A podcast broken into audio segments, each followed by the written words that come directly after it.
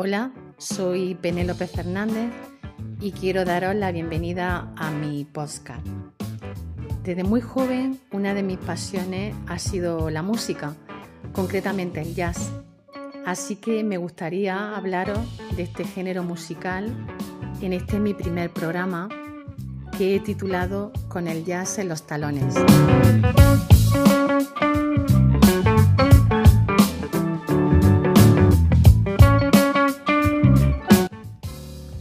Podríamos pasar ahora hablando de la importancia del jazz desde su origen allá por el siglo XIX, cuando tuvo un gran papel en la denuncia en contra de la discriminación racial que sufrían las personas de raza negra. Era inimaginable para muchos, allá por los dorados años 60, que un negro subiera a un escenario a tocar o cantar y que gustase. El jazz fue, por tanto, una puerta que dio visibilidad a hombres y mujeres a golpe de redonda, fusa y corchea. Probablemente la mejor definición de este estilo musical la dio uno de su iconos, Louis Armstrong, cuando le pidieron en una ocasión que explicara qué era el jazz para él. Si lo tienes que preguntar es que no lo entiendes, contestó. Esta frase lo resume todo. El jazz es sentimiento, es emoción. Creo que a todos nos pasa que tenemos momentos importantes de nuestra vida que asociamos o identificamos con una canción.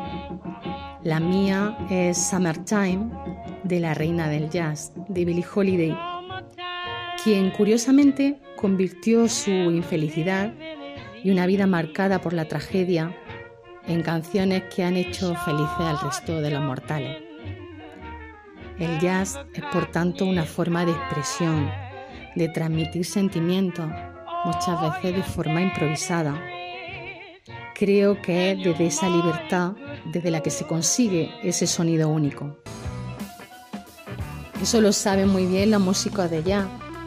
Algunos han inspirado a directores y cineastas como Fernando Trueba, quien en una de sus películas titulada Calle 54 rinde homenaje a todos esos artistas de jazz latinos que nos han enseñado a amar la música, ya sea a través del sonido de un saxofón que suena en la esquina de una calle cualquiera, o de un piano que habla desde el rincón de un local pequeñito. Antes de acabar, me gustaría contaros la historia de seis chavales que se hacen llamar los nietos del jazz, a los que tocar en un grupo de jazz les cambió la vida. Eran chicos que vivían en un barrio marginal, conflictivo, pero a todos les gustaba la música y empezaron a escuchar jazz latino, jazz fusión.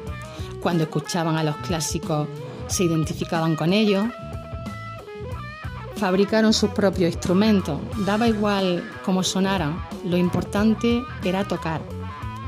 Uno de ellos incluso habla de que le cambió el carácter, dejó de ser grosero, de faltarle respeto a todo el mundo.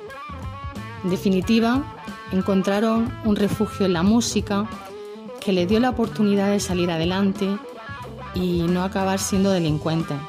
En la actualidad trabajan para lanzar al mercado su primer disco. Vemos por tanto que el jazz es una metáfora de escucha activa. Un quinteto de jazz significa escuchar a las otras cuatro personas que están comunicándose contigo en todo momento de la actuación. No es solo un regalo para los oídos, es una forma de expresar tu pensamiento y de hacerlo de forma creativa. Personalmente creo que durará mientras la gente lo escuche a través de los pies y del corazón y no con el cerebro. Gracias por escucharme y espero que te haya gustado. Nos vemos en el próximo podcast.